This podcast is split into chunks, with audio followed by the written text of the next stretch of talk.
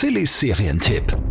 Amazon Prime warnt am Anfang dieser neuen Serie vor der Blenden so links oben ein Drogenkonsum, Nacktheit, sexuelle Inhalte, Rauchen, Alkoholkonsum, Gewalt und Schimpfwörter.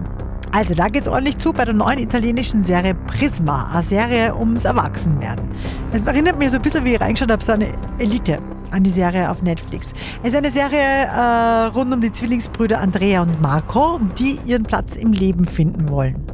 Gar nicht so einfach mit Lehrer, Eltern, Schule. Wenn du nicht rauskommst, wiederholst du das Schuljahr. Und ich rufe die Polizei. Und wenn ich es tue? Dann rufe ich nicht die Polizei. Prisma, die neue Serie auf Amazon Prime, kriegt von uns doch sehr unterhaltsame 7 von 10 Couchpunkten. Sillys Serientipp.